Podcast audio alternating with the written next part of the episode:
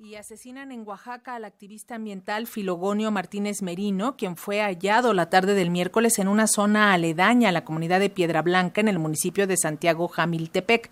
Durante 15 años, Filogonio Martínez encabezó protestas en contra de los proyectos hidroeléctricos del Paso de la Reina y Río Verde.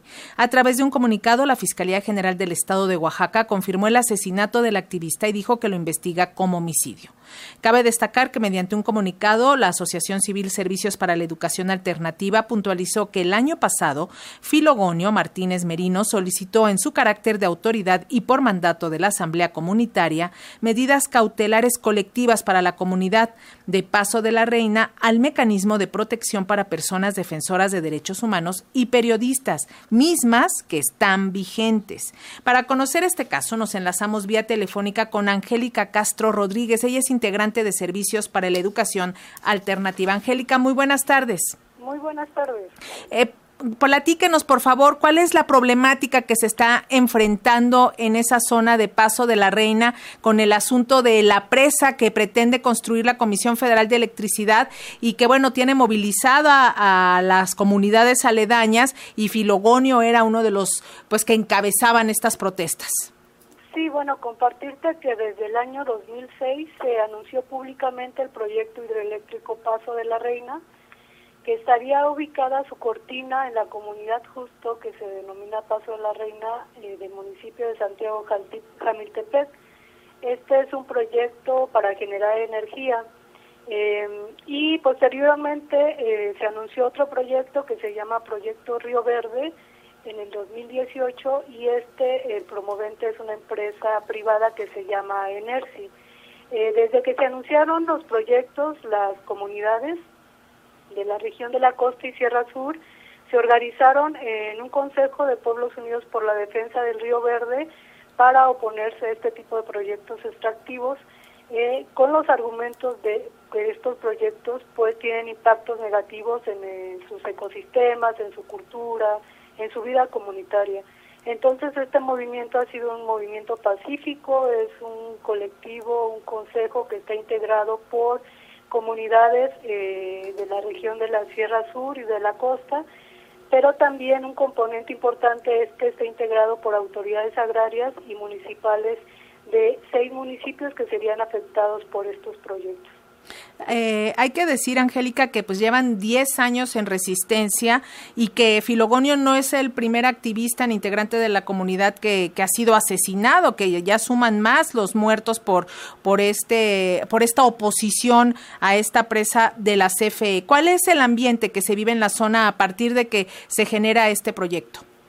Sí, compartirte que en el 2006, como te comentaba, se anunció el proyecto y en el 2007 se constituye el Consejo de Pueblos Unidos por la Defensa del Río Verde. Por tanto, llevamos llevan 15 años de defensa del Río Verde y bueno, decirte que el año pasado fue un año muy complicado para la región de la costa Sierra Sur y sobre todo para la comunidad de Paso de la Reina, que es una comunidad que es parte de este movimiento y que es una comunidad muy activa. Eh, el año pasado asesinaron a cinco compañeros en menos de tres meses, de enero a marzo, eh, y el primer compañero asesinado fue Fidel Eras Cruz, que era comisariado ejidal. Posteriormente, en marzo, el 15 de marzo, eh, asesinaron a los otros tres compañeros, Noé Robles Cruz, Raimundo Robles Riaño, Gerardo Méndez Reyes, y finalmente el 28 de marzo asesinan a Jaime Jiménez Ruiz.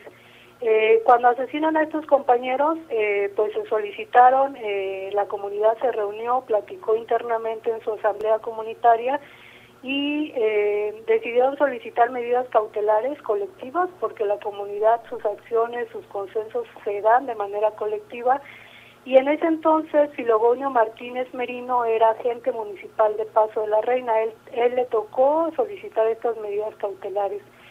Eh, las medidas cautelares se solicitaron desde el año pasado y este año eh, se hizo apenas el análisis de riesgo para finalizar en el mes de abril, este, pues que se le otorgaban las medidas cautelares colectivas a la comunidad de Paso de la Reina por el mecanismo de protección de personas defensoras de derechos humanos y periodistas. Entonces, pues decirte que Filogonio estaba cautelado porque era uno de los eh, compañeros más visibles en este movimiento y pues lamentablemente por la situación de violencia, por eh, la omisión del Estado mexicano de salvaguardar la seguridad, no solo de los defensoras y defensores del territorio, sino de la ciudadanía en general, pues suceden este tipo de asesinatos en plena luz del día. Eh, Angélica, está la situación. Sí, se, se, ha pronunciado el mecanismo de protección de personas defensores de derechos humanos y periodistas sobre el asunto de Filogonio. No, eh, ayer nosotros nos comunicamos con el mecanismo pues para notificarle lo que había sucedido y lo que nos comentaron es que eh, le iban a dar eh, seguimiento, que ya se habían puesto en contacto con las autoridades eh, para pues darle seguimiento con las autoridades del estado de Oaxaca para desplegar las acciones correspondientes. No, eso fue lo que nos notificaron el día de ayer. Eh, Angélica, ante este clima adverso de violencia que se está viviendo en esta comunidad de Paso de la Reina, eh, ¿qué es lo que sigue?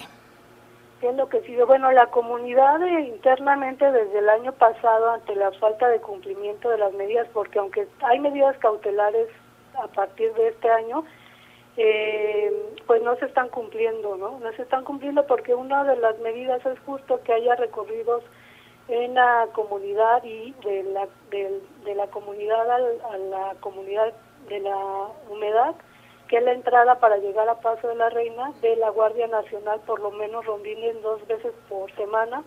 Sin embargo, esta medida no se ha cumplido. Entonces así está la situación y bueno, los compañeros ante la falta de respuesta lo que han hecho es que desde el año pasado, desde abril desde el año pasado tienen un campamento para salvaguardar la integridad de sus compañeros, de sus compañeras en la entrada de la comunidad.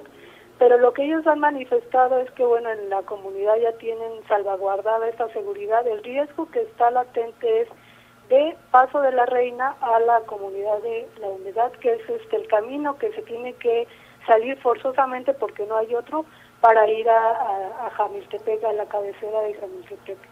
Entonces, ante la falta de cumplimiento, pues ellos han tenido sus propias medidas de seguridad, pero eh, pues eh, concentradas más en la comunidad y como vimos en, en este recorrido para llegar a Jamiltepec, que es donde sucedió el asesinato de Filogonio.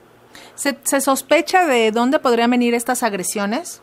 No, no, no tenemos. Yo creemos que es para la falta de respuesta del Estado mexicano, como te decía, para salvaguardar la seguridad de los compañeros y compañeras. ¿no?